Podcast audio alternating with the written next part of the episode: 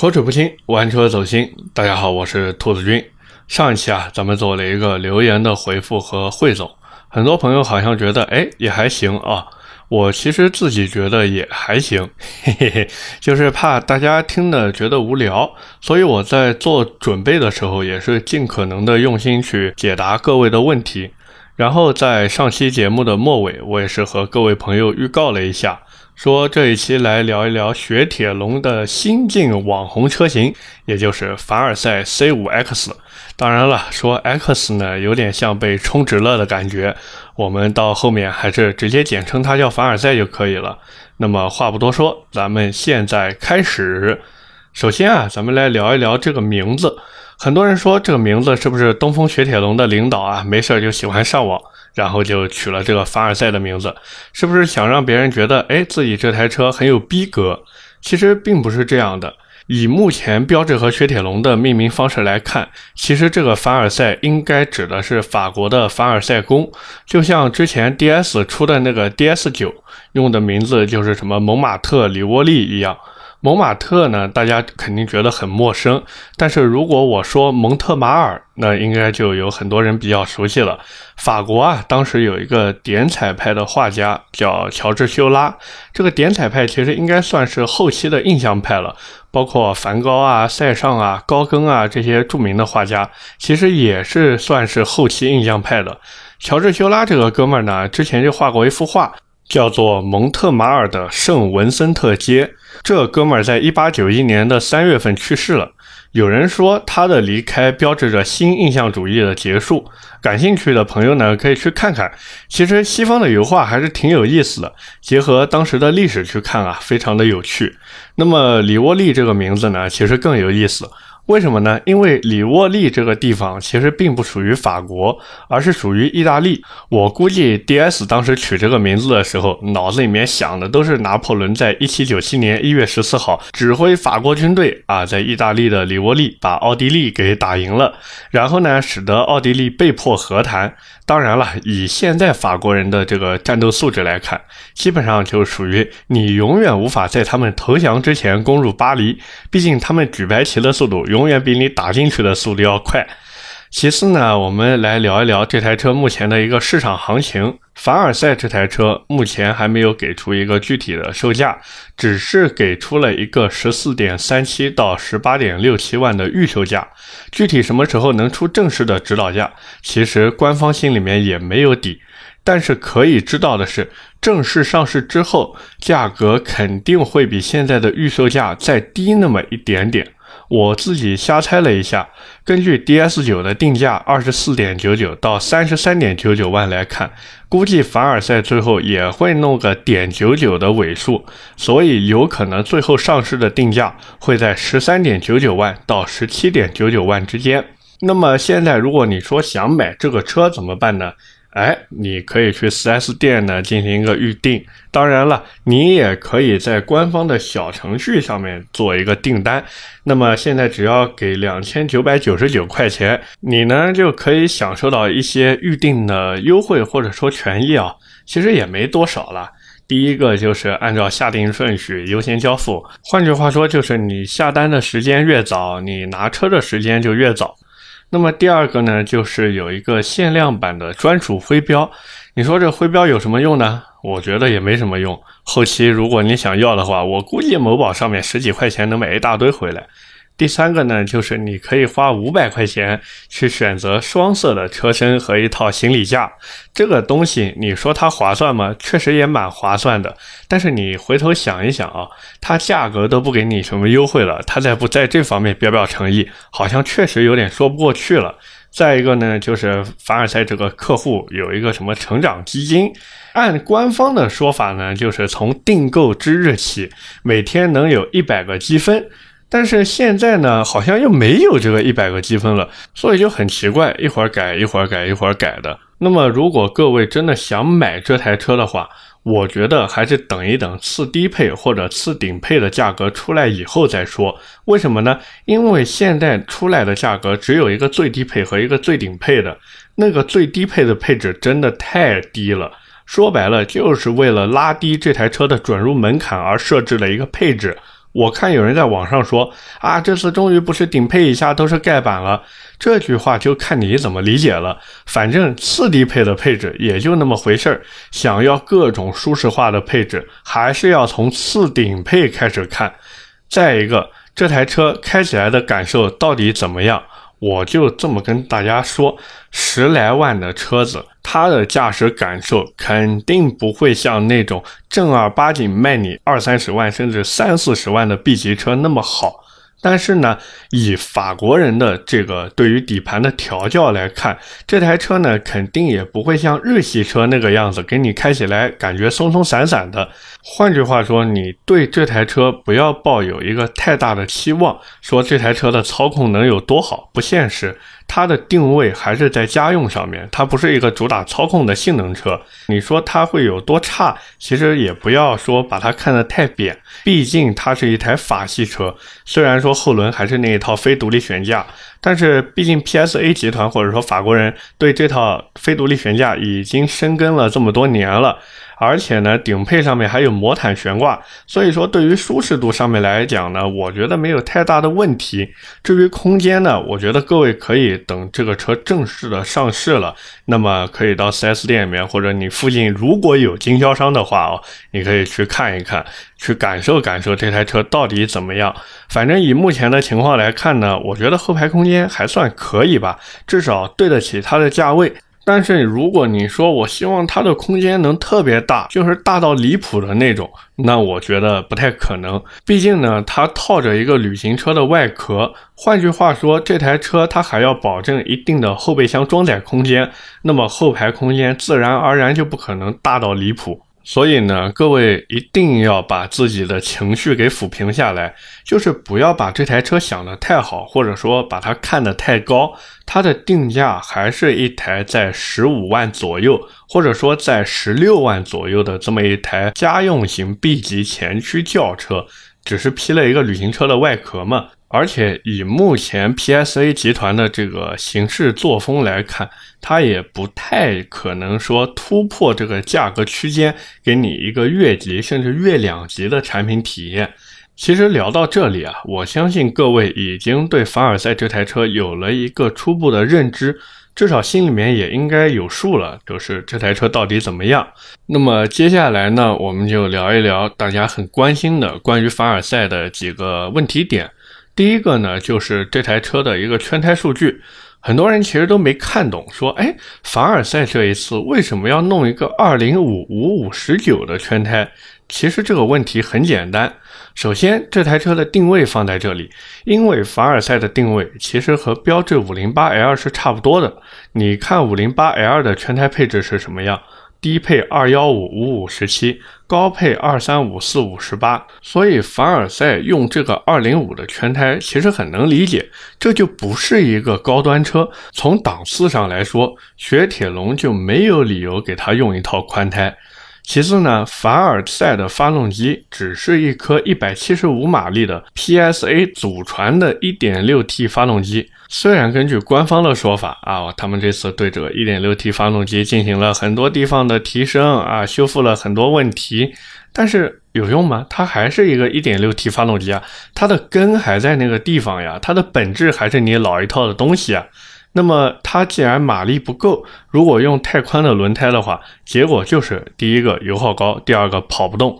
我看网上有人说，这个高窄胎就是高低的高，然后宽窄的窄，高窄胎的成本并不低。说 PSA 或者雪铁龙并不是想要省钱，因为这玩意儿是固特异专门给 PSA 集团研发生产的海外版的标致三零零八顶配和五零零八，其实用的都是这种高窄胎。巴拉巴拉巴拉巴拉，跟你扯一堆。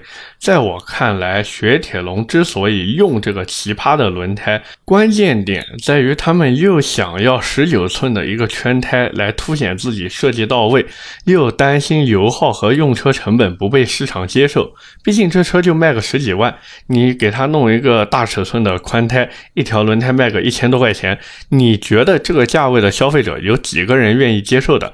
但是从我自己的角度来看，你说这好吗？这不好，为什么呢？因为我们作为消费者要的不是这种所谓的科技含量。我承认你这个高窄胎非常有科技含量。但是我不需要，我要的是什么？我要的是花不太多的钱，但是呢，能满足自己想要的面子，或者说在一定程度上能让我开这台车出去的时候被人夸一句：“嗯，你很有品位。”换句话说，就是谁都不希望自己一台车开出去，里里外外看着哎都不错，结果一看轮胎细的跟面条一样，这好看吗？这不好看。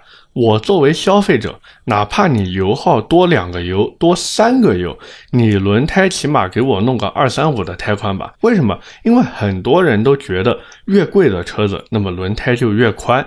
你雪铁龙既然想在国内卖车，那你就要尊重中国人和中国市场的审美以及消费喜好，不要天天在那边扯什么欧洲的路况啊，使得这台车必须要配这样的圈胎，或者说这台车是一个。全球车型，所所以说就要跟欧洲同步，没有这个道理。你既然想在中国卖车，那你就必须要尊重中国的国情，尊重中国消费者的一个需求和审美，你要去契合中国的一个路况。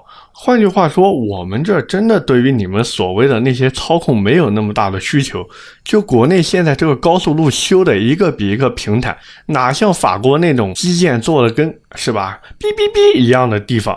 说白了就是他们路不好嘛，所以需要这种所谓的操控嘛。我们中国的消费者要的是什么？要的是你车子够大、够宽、够有面子，价格够低，配置够高。你如果能做到，那你就能卖得出去车。你做不到，就不要老是觉得我们不懂车。这都二零二一年了，再说中国老百姓不懂车的，那真的是让人笑掉大牙了。而且归根结底，凭什么让我们的消费习惯、我们的用车习惯跟着你们欧洲那边去走呢？凭什么呢？对吧？第二个呀，就是这台车的内饰和外观。其实你会发现，整台车的外形其实非常的雪铁龙，属于一眼就能看出来是法系车的一个设计外形。我不知道怎么用语言去形容这种感觉，就法系车整体的一个外形设计，永远都是那种很别致的感觉。有点像他们做奢侈品那个样子，就像香奈儿的 Le Boy 那个包，你一眼看过去就知道，哦，这是个香奈儿的 Le Boy。雪铁龙的凡尔赛也是这个样子，你一眼看过去你就知道，嗯，这台车是凡尔赛。那么内饰呢，就更不用说了。各位可以永远相信法国人在内饰上的设计，就这套内饰设计语言，可以说哪怕再过个三五年都不会显得落伍。但是呢，我一直没想明白一个问题，就是雪铁龙为什么一定要给这台车加上一套越野轮眉？我们买这台车的人，或者说喜欢这台车的人，真的会觉得你是一台 SUV 吗？不会。我作为消费者，我要的是一个有腔调，而且价格不贵、性能还比较到位的旅行车。那你现在给我弄了这个越野轮眉上去怎么办？我只能贴改色膜，用改色膜把这个越野轮眉给盖住。而且这台车的离地高度为什么做那么高啊？真当自己是 SUV 了吗？那哪个 SUV 会把外形设计成这个样子，扁扁的呢？对不对？看看那些想弄跨界的旅行车，大众的 CC 猎装，斯巴鲁的森林人，哪一台卖得好？包括奥迪的 A4 Allroad，但凡奥迪在国内卖的那个 A4 Avant 能出一个四驱版本的，你看还有几个人会去买 A4 Allroad？看看人家奔驰多聪明！现在你但凡想买个 CLA 的猎装版，起步就是等三个月啊！CLA 啊，等三个月，就这还不少人抢着去买，为什么？因为好看。就这么简单，哪怕他们现在 CLA 二百的猎装版配的是一个 1.3T 的发动机，消费者为了那个外观和内饰，外加一个奔驰大标，都愿意花钱等车过来。换句话说，能去买旅行车的人，其实心里面都明白自己想要的是什么，哪怕你的价格贵一点，其实消费者捏着鼻子也就忍了。谁让你有个旅行车的壳子呢？但是你偏要给我弄个越野轮眉，那我就只能跟你说 goodbye 了。再一个呢，这车都取了一个叫凡尔赛的名字了，怎么内饰的颜色搭配那么保守呢？现在能看到的全是灰色加黑色的双拼内饰，这凡尔赛吗？这一点都不凡尔赛。看看 DS 九的那个内饰设计，内外呼应，真的可以说是这几年法系车设计的巅峰之作了。当你看完 DS 九的那套外观和内饰之后，你就会觉得凡尔赛这套内饰包括外观真的有点太朴素了，哪怕有各种细节元素在里面，比如座椅靠背上面的几何图案，但是你要我说这个几何图案啊，真的有点拉低档次。凡尔赛需要的是什么？是尊贵，需要你一眼看上去就觉得尊贵的感觉。那么什么样的设计才是够尊贵的？肯定是把座椅弄成菱形的格纹呀。当然，这种内饰其实也行，毕竟价格摆在这边，对吧？也算对得起价格。如果你真的像我一样觉得菱形的格纹才好看，那没关系。现在各种专门做内饰定制的改装店，只要钱到位，啥内饰他们都会。第三点呀，就是这次凡尔赛的定价，可能有人会说：“哎呀，这车已经很便宜了呀，十来万的价格买个旅行车多好呀。”但是问题就在这里。因为作为普通的消费者而言，我对于你这个旅行车并不是一个刚需，我只是觉得你这车还挺好看，然后就去想要了解一下。反观这个价位里，国产车和合资 B 级车杀的是头破血流的。国产在这个价位的 SUV 也都是能给你用 2.0T，绝不用 1.5T。那么凡尔赛的动力有优势吗？没有祖传的 1.6T 发动机，缝缝补补又三年，而且品牌力其实也并没有那么强。哪怕是自家的高端品牌 DS，实际上好像也就雪铁龙觉得是个高端品牌。再一个呢，凡尔赛这台车的顶配预售价直接干上了十八万。要知道，但凡突破十五万这个价格天花板之后，实际上消费者更看重的并不是配置了，而是品牌的号召力。就像很多人无法理解，为什么配置低到爆炸的日系车，靠着那种啊非独立悬挂、CVT 变速箱，还有自然吸气发动机，就能卖得风生水起。实际上，就是因为品牌的号召力，让你觉得。这车有性价比，有足够的保值率和稳定性。换句话说，如果凡尔赛后期能像之前动不动就优惠三万甚至更多，直接一把杀入国产车的价位区间，那还算有一线生机。因为这是一台法系合资旅行车，有配置、有颜值、有腔调。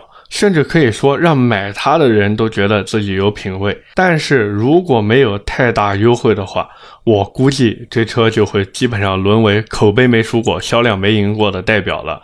那么最后呢，我们再来聊一聊，也是大家最喜欢的：如果买了这台凡尔赛之后想玩一玩，或者说想优化升级一下，我们该怎么弄？首先呢，避震肯定要换的，我也不推荐大家去买那个顶配带什么魔毯悬挂的，那个后期你要改避震其实蛮困难的。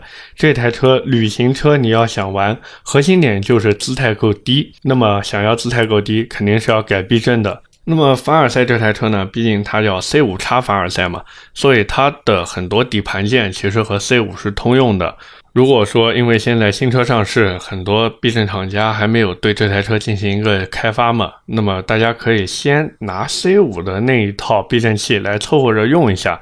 不过呢，我觉得还是不要凑合了，就是等有合适它的那种专车专用的产品出来了，大家再去买。第二个呢，就是轮毂和轮胎，这个是必须要换的，因为原厂那个二零五的高窄胎，我说实话，真的，一方面丑，另一方面呢，虽然它的这个制动距离能达到三十八米的一个成绩，还算不错，但是呢，轮胎宽一点总归好，对吧？这台车你也别指望说有多好的动力，那么你还不如把它的颜值给它提上来。那么原厂呢，它给你配的是一个二零五五五十九的轮胎。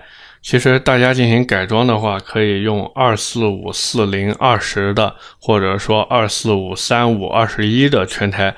我个人建议还是用二十一寸的，因为颜值真的很重要。你轮胎薄薄的，轮毂大大的，对吧？多好看的。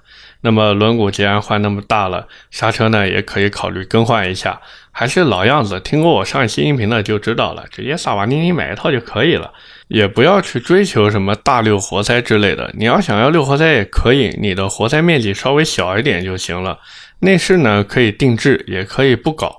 外观呢，就贴个改色膜，把那个越野轮眉给盖住，这样呢，整台车的一个外观上的整体性就会特别的好，姿态也够低，轮毂也够大，包括你的刹车也不会显得那么寒酸。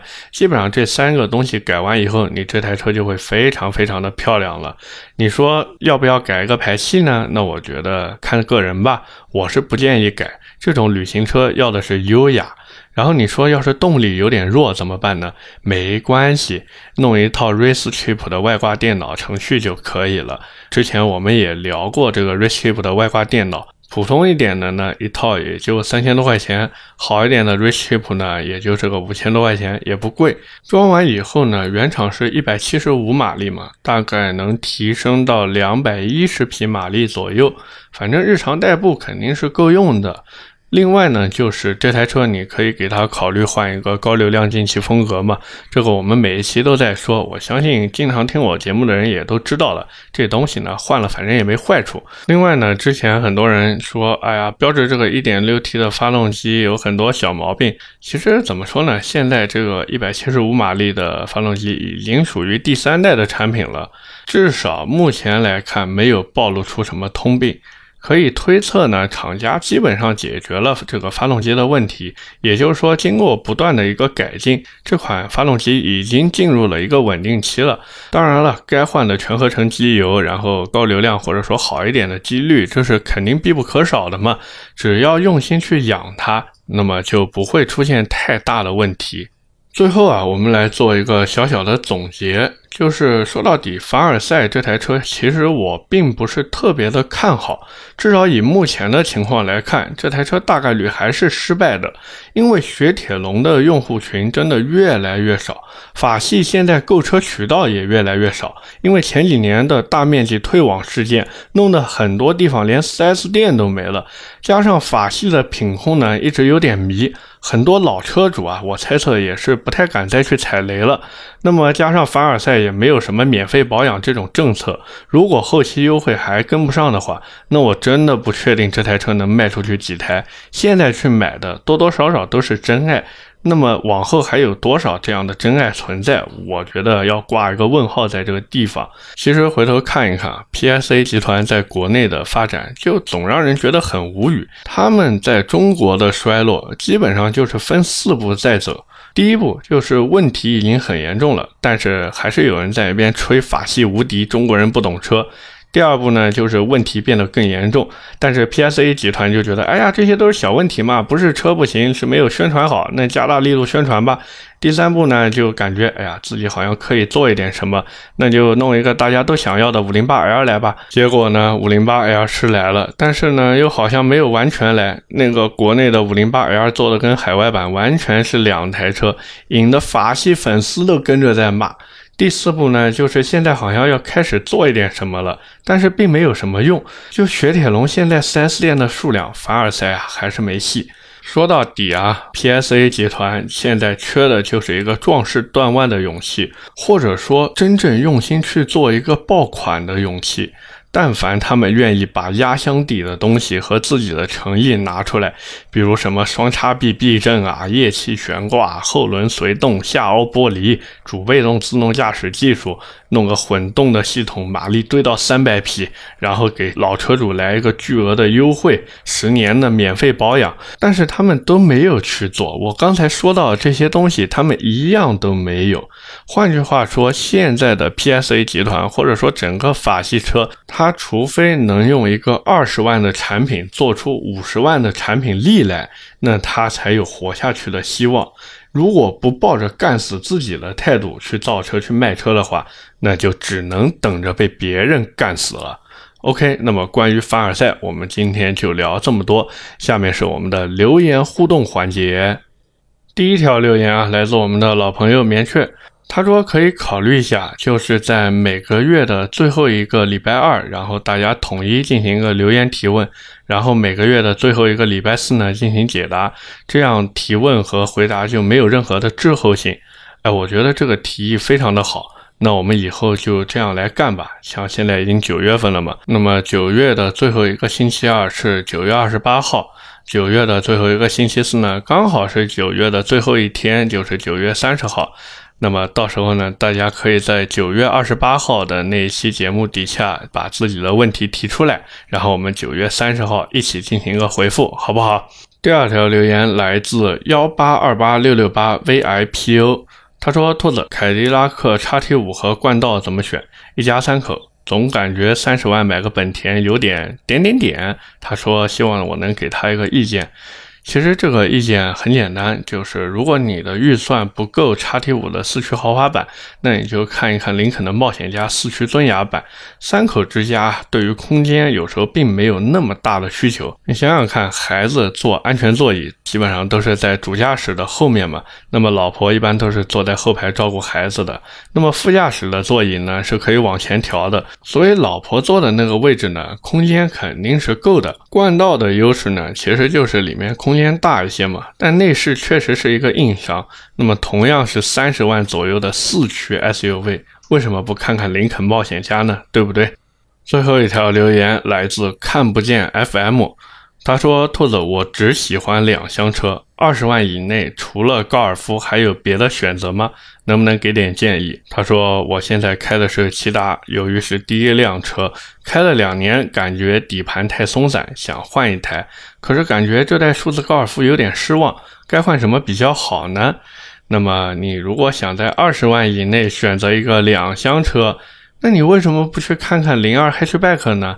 再一个呢，你开了两年，感觉底盘太松散，没有问题，花个小几千块钱，然后给自己底盘装一套强化件，什么饼子架呀、顶把、底把呀，什么底盘的杯饰呀，能装全给它装上，你就会发现，哎，这车的底盘立马就不散了。